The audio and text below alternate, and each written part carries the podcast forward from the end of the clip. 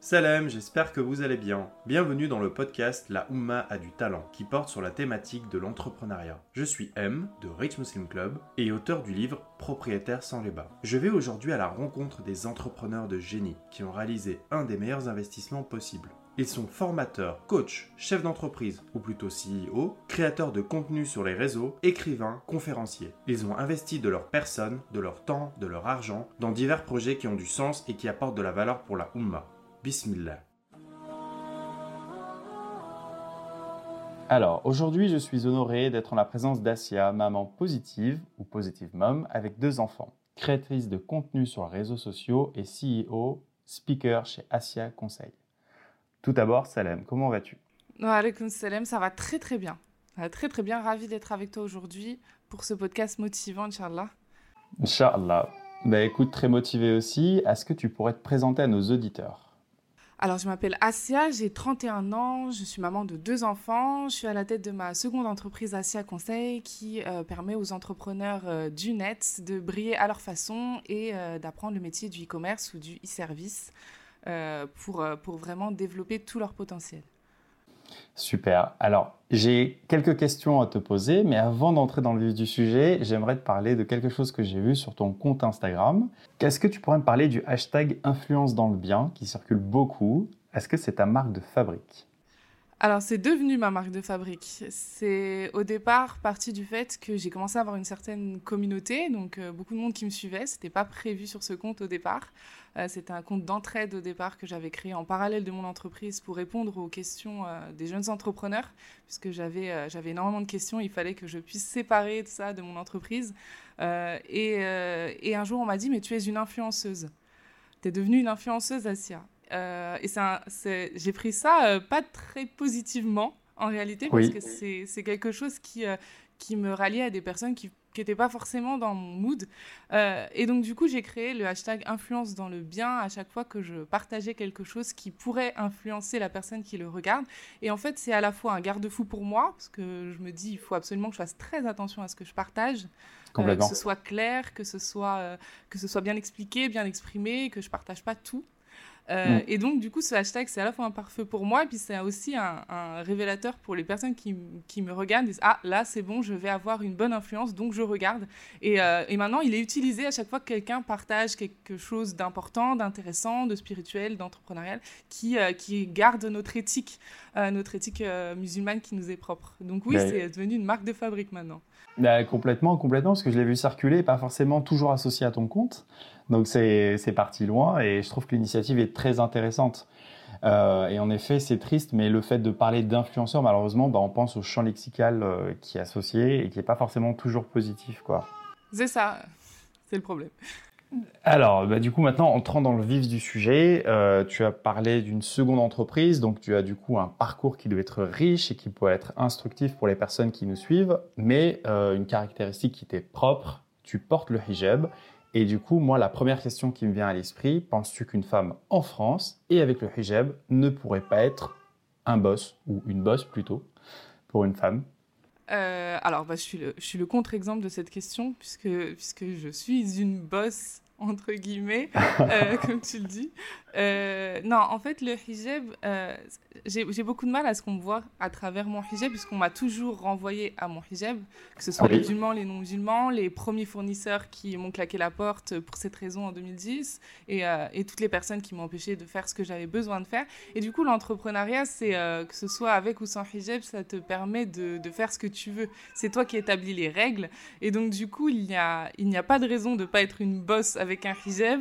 en, en 2020, encore moins.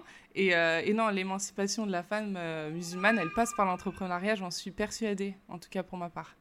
Bah écoute, je suis complètement d'accord avec toi et euh, je trouve que c'est assez rétrograde de vous, de vous associer simplement à hijab. Bon après le hijab c'est pour moi un objet de fierté, mais c'est pas que votre personnalité, il y a quelque chose sous le capot, enfin sous le hijab et des valeurs, du potentiel, des actions à entreprendre. C'est ça, et puis je pense que le, hijab, il faut qu'on se rappelle que aussi c'est non seulement bien sûr un acte religieux de, pudeur, etc., mais ça permet aussi de s'intéresser à ce qu'il y a euh, à l'intérieur, puisqu'on ne voit pas l'extérieur, on n'a rien à regarder et tout à apprendre, et du coup je pense que le hijab me permet de, mettre voilà, une espèce de barrière physique et de leur dire, voilà, intéresse-toi à mon intellect, à ce que je fais. Et du coup, c'est euh, euh, c'est pour moi aussi un espèce de pare-feu oublie qui, à quoi je ressemble et regarde ce que je suis. Et ça, c'est très important quand on est entrepreneur. Euh, et puis ça donne une certaine force, hein, parce que la première fois qu'on rencontre des personnes au placé et qui nous regardent un petit peu avec ce sursaut, euh, eh ben on a encore plus de, envie de leur montrer ce qu'il y a à l'intérieur pour qu'ils oublient euh, ce qu'il y a à l'extérieur. Exactement. Donc euh, c'est plutôt une force. Exactement. Non, non, c'est complètement, complètement, ça véhicule du coup une image positive et c'est aussi un message, intéresse-toi au fond et pas à la forme. Alors, tu es également aussi formatrice, tu proposes des solutions de coaching avec Asia Conseil. Euh, moi, la question qui me vient à l'esprit, déjà, à qui s'adressent ces services euh, et ces personnes qui s'intéresseraient finalement à ces services, qu'est-ce qu'elles recherchent?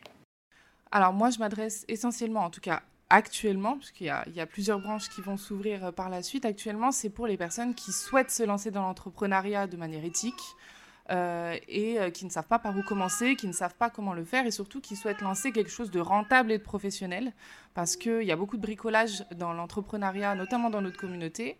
Et moi, je souhaite qu'elle puisse comprendre à quel point investir sur elle-même, c'est important.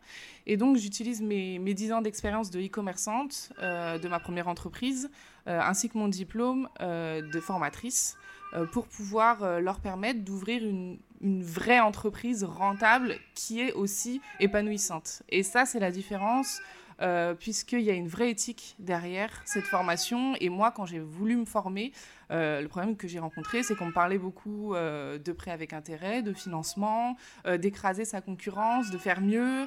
et c'est des choses qui n'étaient pas correctes avec nos valeurs. Donc là, la formation, les masterclass, les coachings qu'on propose, ils sont, tous, ils sont tous basés sur une certaine éthique.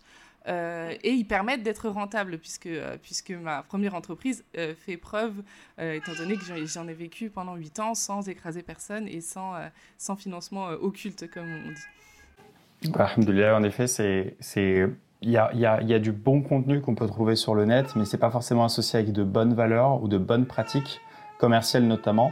Et c'est important de garder l'aspect éthique dans son entreprise et il y a surtout une dimension expérience. Moi, ce que je trouvais pas sur les réseaux sociaux, je trouvais beaucoup de formateurs, mais qui n'avaient pas monté d'entreprise, qui n'avaient pas euh, eu affaire à des fournisseurs véreux, à des clients en litige, qui ne savaient pas euh, le, quotidien d'une maman entrepreneuse euh, qui doit jongler avec les deux. Et du coup, ma cible, elle est vraiment très précise, que je m'adresse que aux femmes.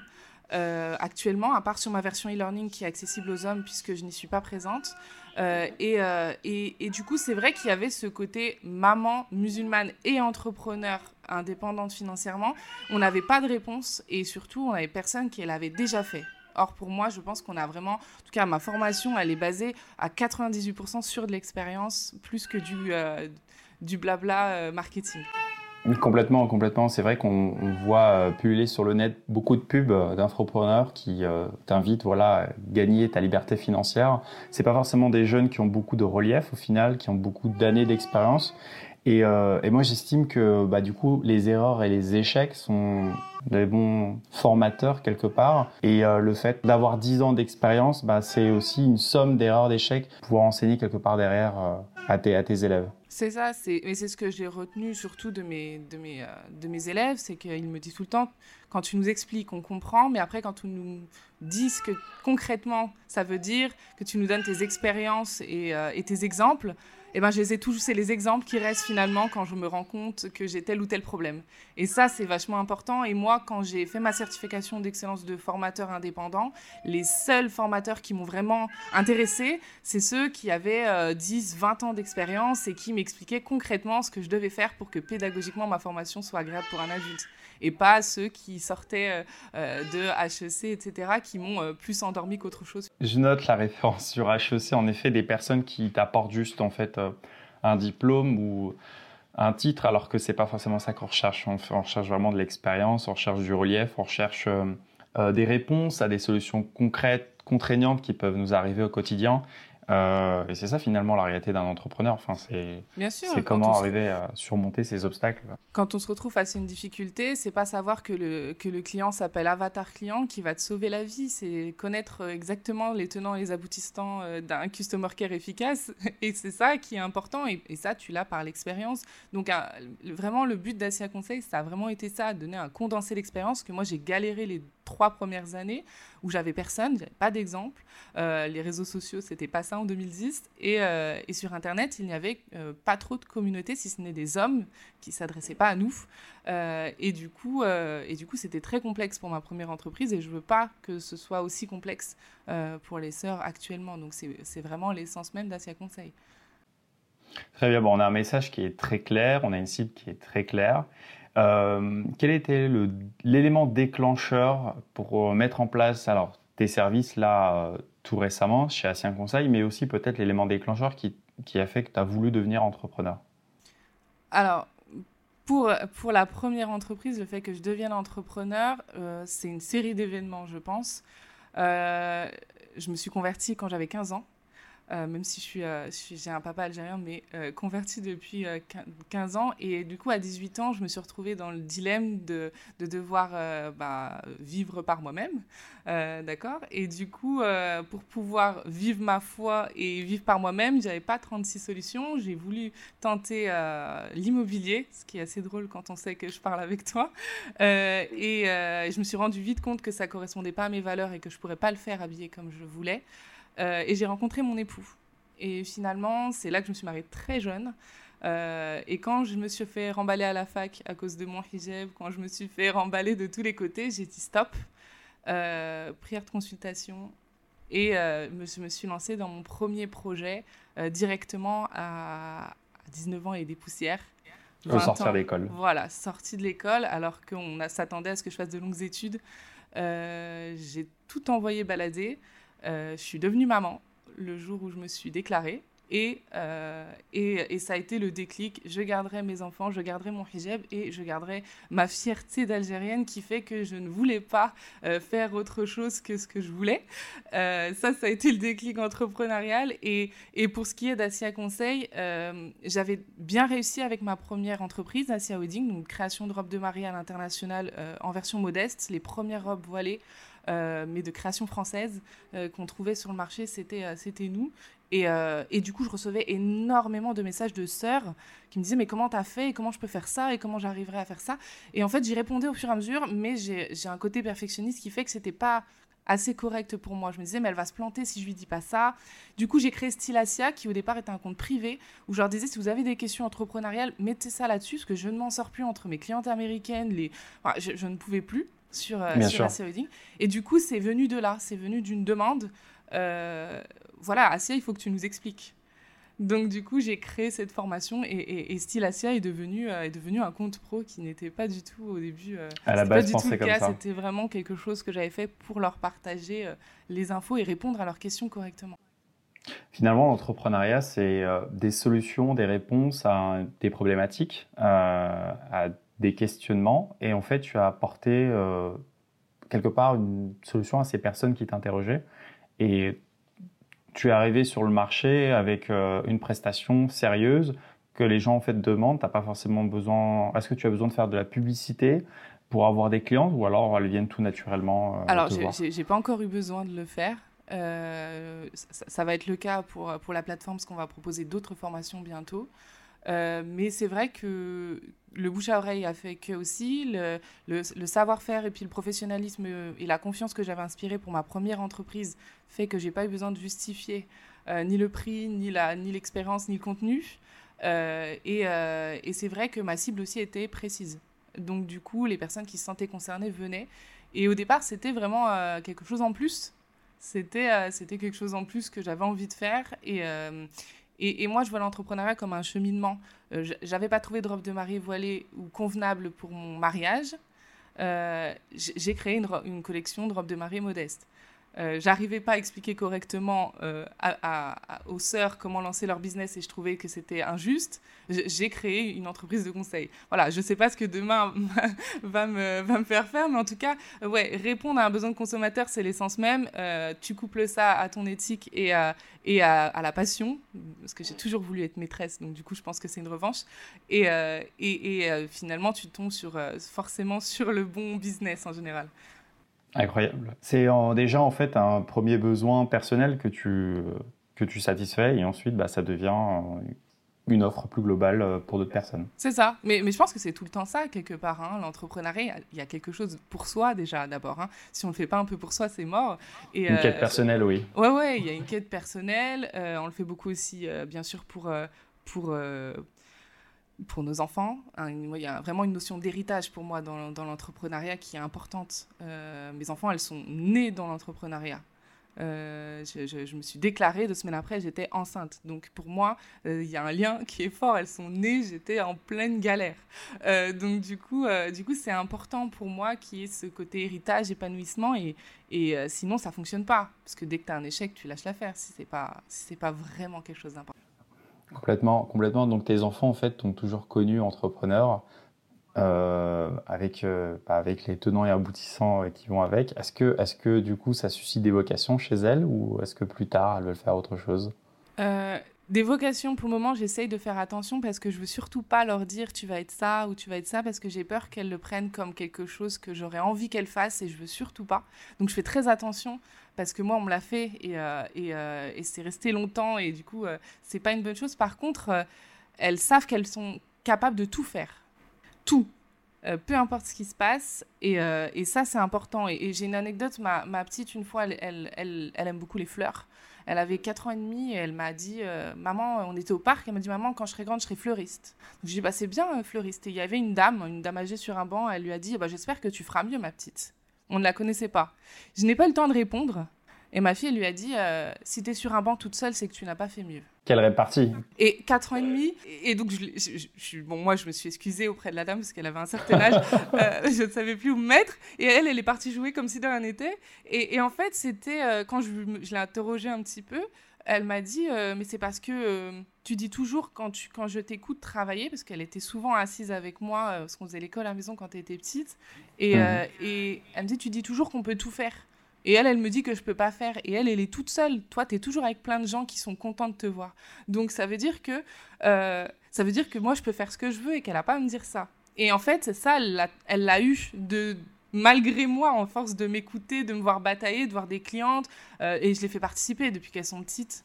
Euh, c'est tu mets les cartes dans les colis, tu voilà, tu les masterclass c'est elle qui organise avec mon mari, elles installent les tables, elles nettoient, elles rangent voilà, je, leur apprends l'expérience client depuis qu'elles sont petites. Et finalement, c'est une, euh, une, bonne éducation parce qu'elles ont peur de rien.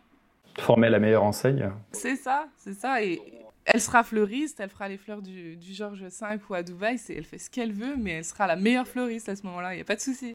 Inch'Allah, eh ben, écoute, je, je, je n'en pense pas moins pour euh, mes enfants aussi, Inch'Allah. Je pense qu'ils seront du coup euh, bien formés, à 20 ans, ils auront 20 ans d'expérience du coup derrière, donc c'est beaucoup de relief pourront mettre dans, leur, dans leurs entreprises.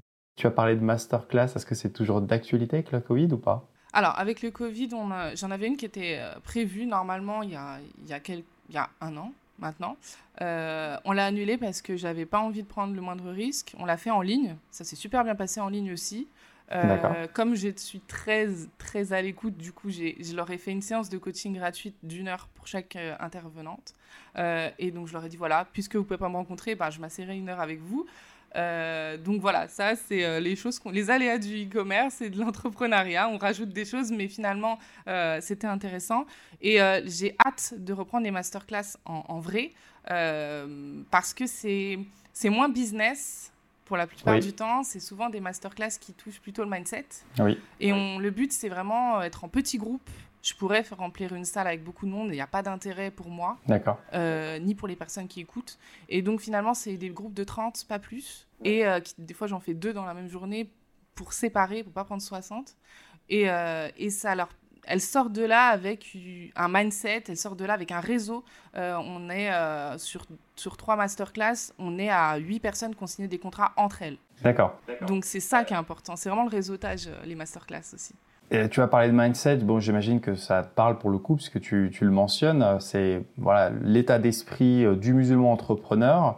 Euh, du coup, j'ai quelques questions euh, par rapport à, cette thématique. Euh, quels conseils tu donnerais aux personnes qui se censurent ou qui remettent leurs rêves à demain alors là, ça serait vaste. Je dirais que demain, c'est loin. C'est très très loin. Et quand on est entrepreneur, déjà, quand on a vu notre journée, on se dit demain, c'est très très loin. je pense que la meilleure chose, c'est de piquer les gens des fois. Et avec bienveillance, bien sûr. Mais il faut leur dire le jour où quelqu'un fera ce que toi tu as en tête depuis deux ans et qu'il réussira, euh, j'espère que tu auras assez les nerfs pour le faire toi aussi et le faire à ta façon.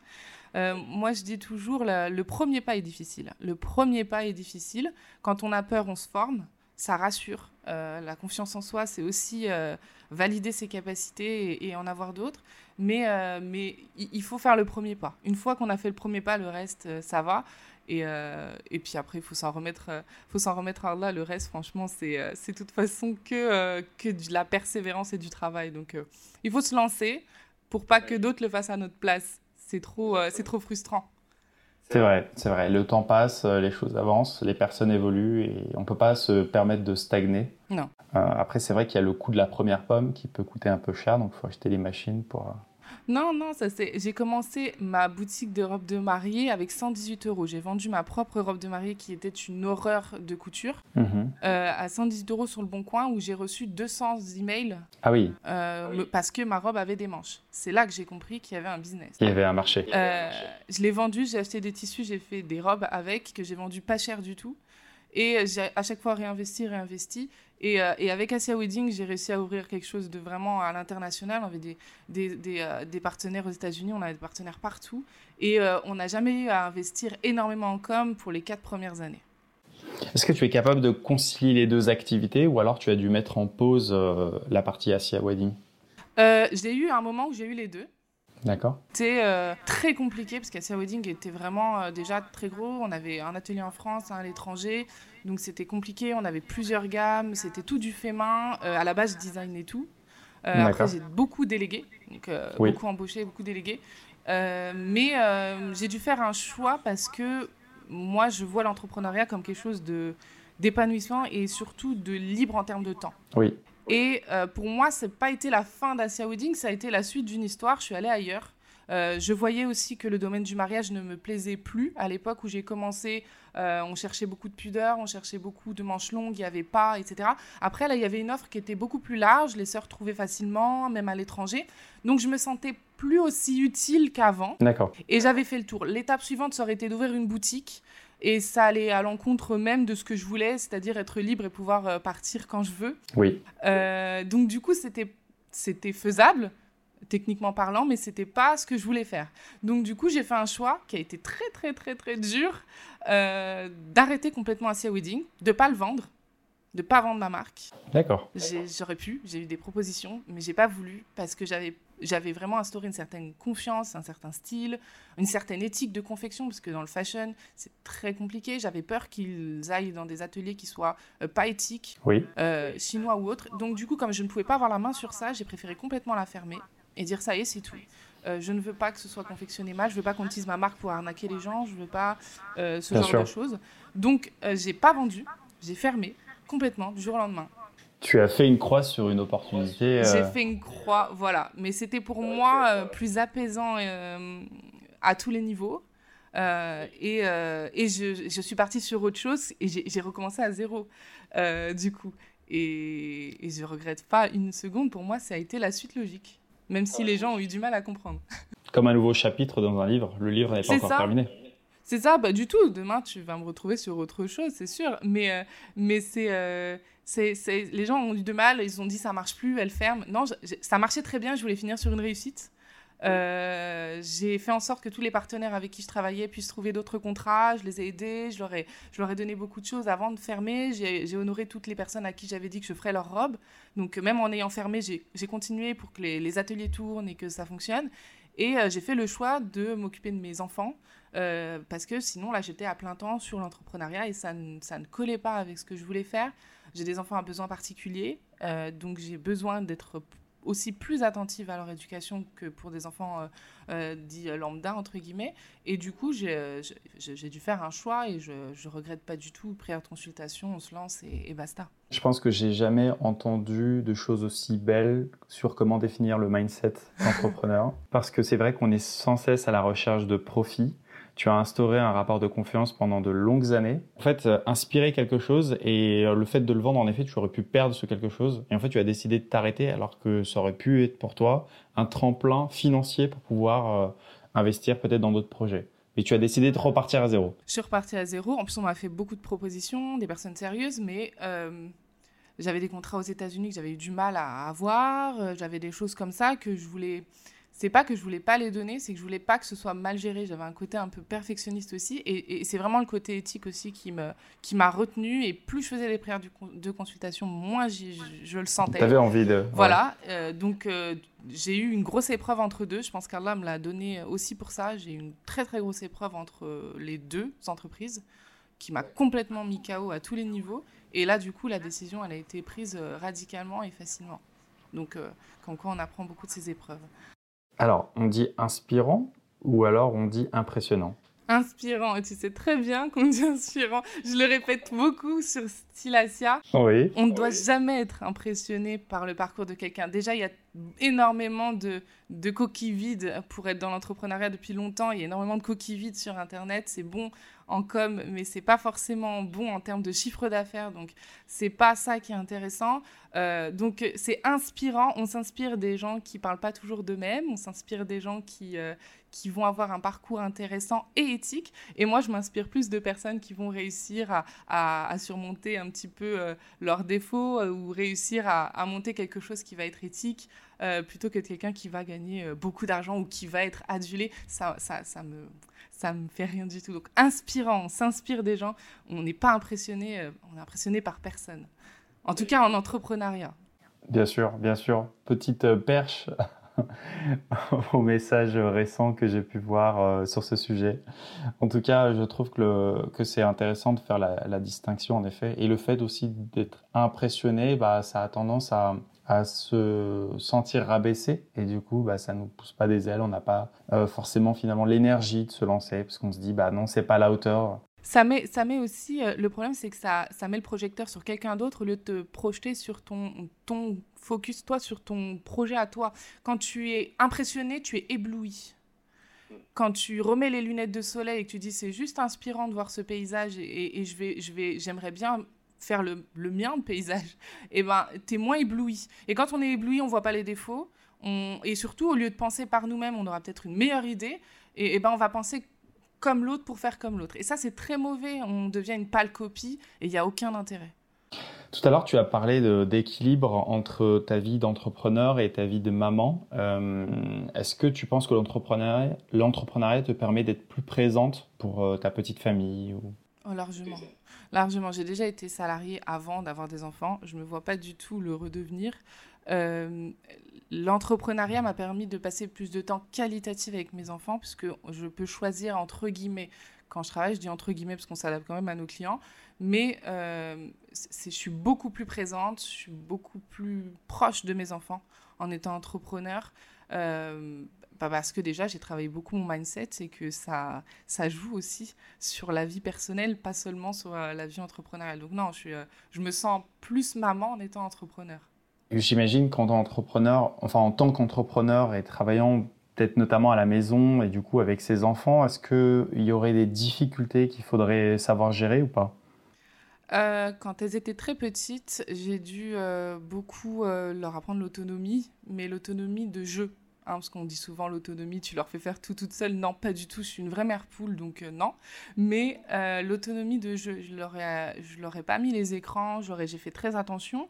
Et du coup, elles ont développé une imagination qui fait qu'elles arrivent à, jouer avec tout et rien.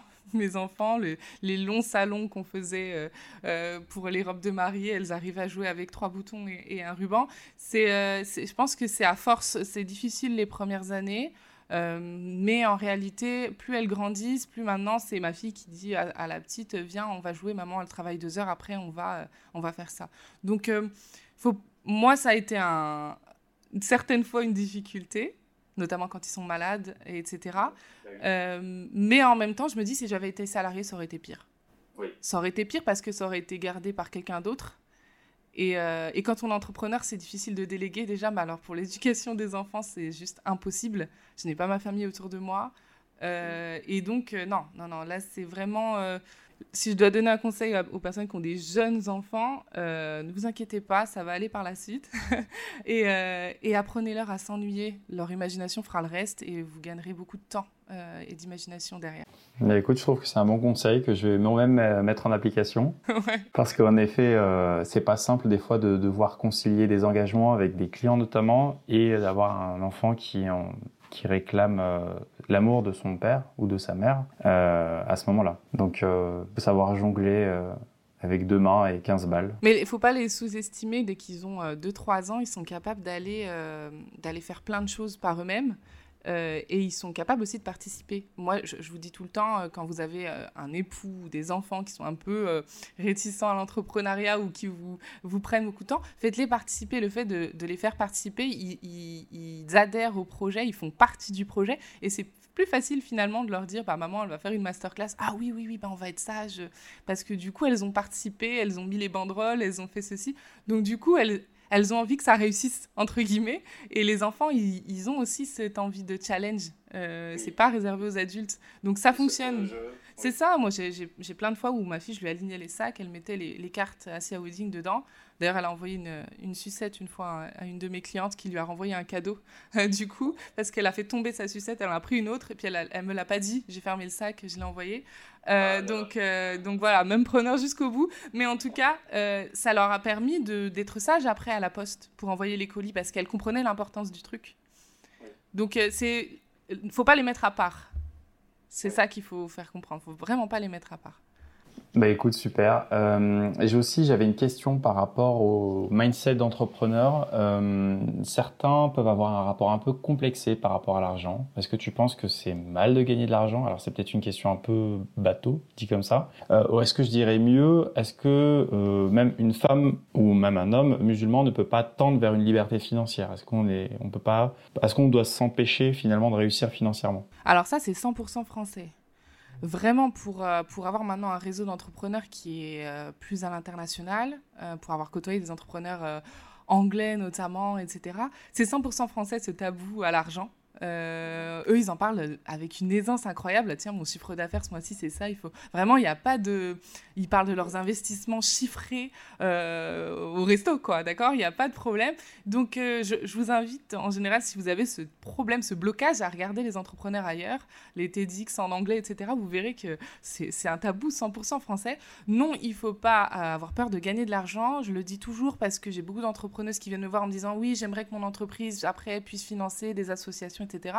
Je leur dis avant de penser à l'association, gagne beaucoup d'argent. Les associations, elles sont installées, elles ont tout ce qu'il faut à faire, c'est un métier à part.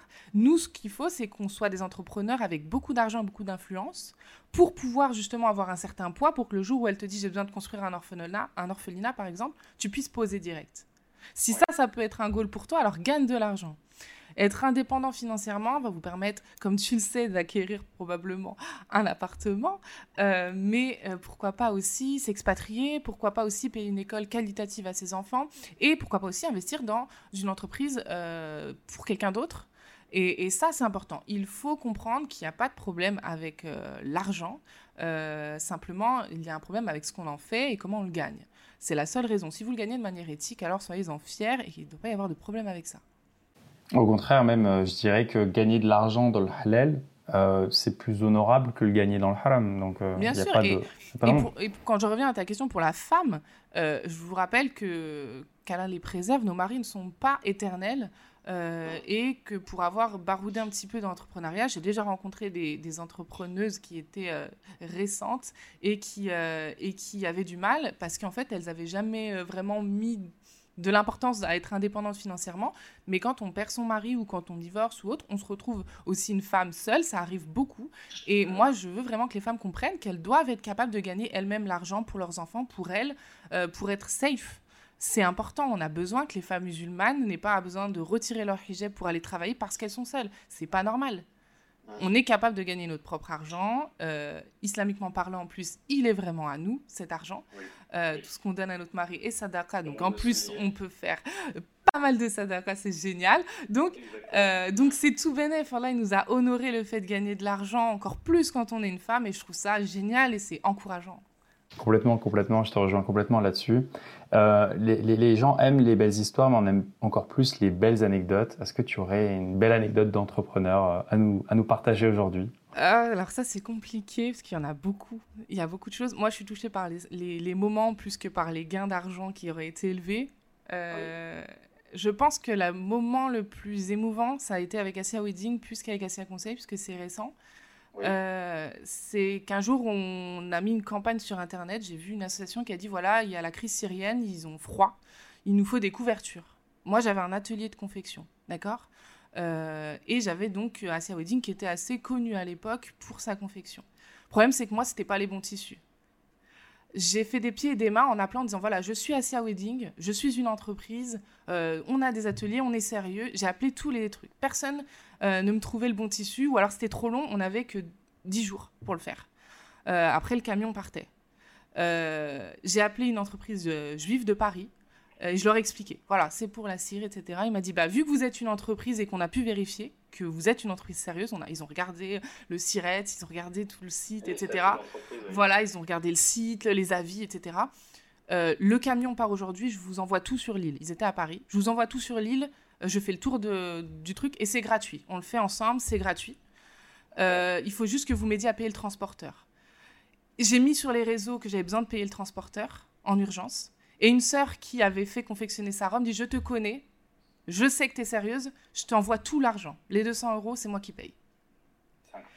Et, j'ai reçu les tissus, on a travaillé jour et nuit euh, comme pas possible. On a envoyé en temps et en heure avec un frère transporteur pareil qui connaissait Asia Wedding parce que sa cousine avait fait confectionner sa robe. Donc tu vois le réseau. Et finalement, euh, on a fait ça dans les temps. Et c'est là que je me suis rendu compte de l'importance du réseau, de l'importance d'être fiable, l'importance d'avoir une entreprise. Parce que si je m'étais présentée en tant qu'Asia, j'aurais pas eu tout ça. On n'aurait pas réussi.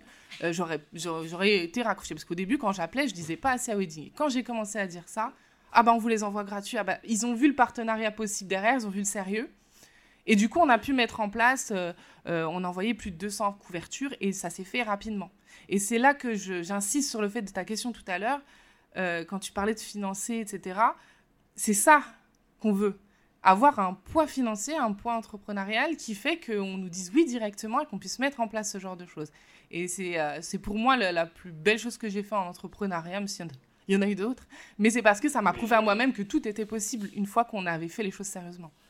Et ça, ça a été une vraie preuve pour moi. Je me dis, après, derrière ça, je peux faire ce que je, ce que je veux, ça, c'est bon, je le ferai. Alors pour le coup, je suis très porté sur euh, la force du réseau, l'importance de bien s'entourer de bonnes personnes et le fait de voilà de, cette histoire, c'est vrai que je la trouve vraiment incroyable. Euh, le fait d'avoir une bonne image, d'être bien perçu, a fait que bah, du coup il y a la confiance qui s'établit tout au long du processus. Et là, il y a, au final, l'objectif c'était quoi? Bah, Des personnes qui avaient froid, qui ont pu se couvrir en Syrie C'est ça, et, en plus c'était vraiment improbable. Quand je vous dis que c'était improbable, c'était un tissu qu'il ne qui devait pas recevoir, qu'il avait reçu, qu'il devait renvoyer parce que c'était pas du tout le bon. Et finalement, c'était un tissu hyper isolant du froid, de l'humidité. C'est exactement ce qu'on cherchait. C'était introuvable. Il y en avait qu'en Allemagne et les délais étaient impossibles. Donc bah, vraiment, on était, on était foutus. C'était impossible. Même si vous étiez dans les meilleures des conditions, les délais étaient assez courts. Ouais, ouais, non, non je, vraiment, c'était là, on sait qu'il y avait vraiment Allah avec nous. Euh, et, mais ça a été la force du réseau. Ça a été rapide parce que le réseau. Et, c'est ça que je veux que les gens comprennent. Euh, le, fait de réussir, c'est aussi ça. C'est surtout ça même. C'est vraiment une belle histoire. Euh, est-ce que moi je suis quelqu'un qui aime beaucoup lire. Est-ce que tu as un bon livre que tu pourrais conseiller? Alors pas forcément un livre que tu aurais lu là hier, un autre. pas forcément le tien, c'est ça euh, Alors, euh, je suis quelqu'un qui lit beaucoup, mais je lis de tout. Euh, donc c'est très très très dur comme question parce que j'ai plein de livres en tête. Euh, entrepreneurialement parlant, je me retrouve pas dans les livres d'entrepreneurs basiques qu'on voit partout. C'est des grandes phrases creuses, ça me touche pas. Donc c'est moi je suis très dans l'émotion donc je peux pas ça par contre du coup je me suis penchée sur l'histoire des femmes musulmanes notamment à l'âge d'or de l'islam c'est ce qui m'a vraiment touchée de voir qu'elles avaient toute une personnalité totalement différente. Quand on voit les mères des croyants, on s'en rend compte euh, très vite. Elles viennent toutes d'un endroit différent, elles n'ont pas le même âge. Et pourtant, avec très peu de moyens, elles ont fait énormément de choses, à, plein de niveaux. Que ce soit dans la science, que ce soit dans l'entraide, soit dans le commerce. Et du coup, moi, ça m'a inspiré ce que je me suis dit, avec peu, on peut faire beaucoup, en fait. Elles avaient beaucoup moins que moi, elles ont fait des trucs de, de malades. Donc moi, ça a été surtout ça. Et, euh, et le livre Profite de ta vie, bien sûr, qui est fort connu. Euh, qu'on m'avait ramené de, de mais en français, et, euh, et qui, qui est rempli d'anecdotes qu'on n'a pas besoin de lire entier. On l'ouvre et on tombe sur des anecdotes, et c'est encore une fois l'expérience, moi, qui me touche. Et ça, c'est des anecdotes de mindset qui. Il y a des phrases vraiment qui te touchent, des expériences qui te touchent, et ça nous ressemble plus éthiquement parlant, donc euh, je m'y retrouve beaucoup plus que dans les livres de développement personnel où, où je. Voilà, moi, ça me fait rien de, oui, de spécial. C'est vrai que j'aime pas non plus les livres où on enfonce des portes ouvertes. C'est ça. Euh, je préfère qu'on me raconte une histoire et que j'en tire moi-même les leçons que j'ai envie de tirer. Alors, euh, au-delà de ce que tu apportes à travers tes nombreuses activités, j'ai vu que tu étais aussi créatrice de contenu sur les réseaux sociaux, YouTube, Instagram, pour ne citer que. Est-ce que pour toi, c'est capital d'être présent sur les réseaux sociaux en 2021 en tant qu'entrepreneur? Euh, C'est important, plus que capital, je pense. C'est important. Les réseaux sociaux, c'est un outil c'est un outil pour moi et ça doit rester un outil parce que euh, il est à double tranchant et qu'il faut euh, l'utiliser convenablement. Euh, c'est important parce que on a une voix sur les réseaux sociaux et pouvoir s'exprimer, savoir s'exprimer, c'est très important quand on est entrepreneur, encore plus quand on a un voile sur sa tête, puisqu'on interprète absolument tout ce qu'on dit, ce qu'on écrit à travers ce voile, donc il faut savoir encore plus faire attention. je pense que c'est très important d'être sur les réseaux sociaux, mais il faut choisir le réseau qui convient aussi à notre business. Ce euh, c'est pas forcément Instagram pour tout le monde. Euh, euh, et, en tout cas, moi, je m'éclate en créatrice de contenu sur, sur Instagram. je pense que c'est le côté créatif d'Asia Wedding que je retrouve plus chez Asia Conseil, que je peux mettre à profit sur Style Asia et faire passer certains messages par l'humour. ça fonctionne bien. Euh, je sais pas, je sais pas m'énerver, je sais pas, je suis pas, voilà, j'aime pas avoir euh, ce, type de discours, euh, voilà. Donc du coup, je fais ça par l'humour, le, le, bon réveil islamophobe qui a été qui a été repris pas mal quand on a eu pas mal de problèmes avec la loi séparatisme, voilà. Je leur prenais leur café, je faisais le bon réveil islamophobe sur les stories et, et ça faisait rire, mais en même temps, ça dédramatisait le truc et ça reboostait. Vraiment, le but, c'est de balancer du positif au quotidien. Euh, pour euh, voilà dédramatiser le fait d'avoir un hijab, le fait d'être en France, le fait de voilà. Et, euh, et, finalement, ça fonctionne assez bien d'après les retours que j'ai que j'ai en story. Complètement. Complètement, complètement. Moi, je note beaucoup de créativité. Tu n'hésites pas à multiplier les formats pour faire passer des messages qui sont forts, qui sont du coup qui, qui impactent, et aussi une belle éloquence. C'est quoi le secret de cette capacité à bien manier le verbe? Euh, sincèrement, j'ai toujours beaucoup trop parlé. Je pense que si on prend tous mes, mes, euh, mes bulletins scolaires, le mot bavardage, il est euh, tout le temps. J'ai beaucoup de choses dans ma tête, il faut que ça sorte, soit par l'écrit, dans mes posts, j'écrivais beaucoup avant.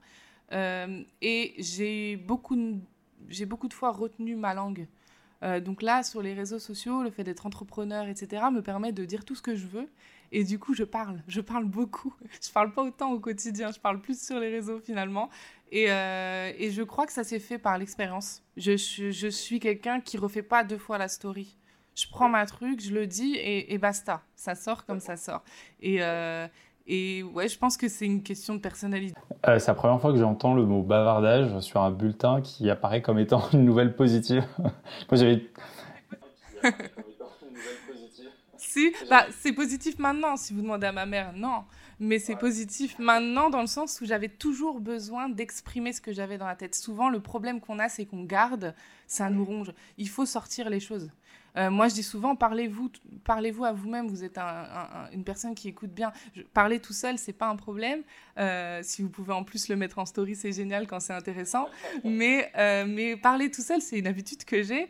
et je parlais même à mes filles alors qu'elles parlaient pas. Donc c'est important. Il faut que ça sorte. Et plus vous allez exprimer vos idées, mieux vous le ferez. C'est de l'expérience. Bah écoute, merci à toi, qu'Allah te préserve et préserve ta petite famille. C'était euh, hyper euh, instructif. Euh, j'ai beaucoup appris. Est-ce que tu aurais peut-être un mot de la fin? Un mot de la fin J'aimerais que les personnes arrêtent de se, limiter et qu'elles comprennent aussi qu'elles doivent arrêter d'écouter les personnes qui n'ont pas fait ce dont elles rêvent. Je me retrouve beaucoup avec euh, des personnes qui me disent que euh, oui, mais tu comprends, un tel me dit ceci, un tel me dit cela. N'écoutez pas les personnes qui n'ont pas fait ce dont vous rêvez c'est inutile parce qu'ils ne savent pas par où vous allez passer, ils ne savent pas si vous êtes capable de le faire. Donc euh, si j'ai un dernier petit mot à dire, restez alignés, mettez votre foi comme moteur et allez jusqu'au bout parce que de toute façon la limite c'est Allah qui la fixe. Pour le reste vous êtes illimité. Alhamdulillah, très bon conseil. Merci à toi et euh, très très belle journée, à très bientôt. Salam. Salam.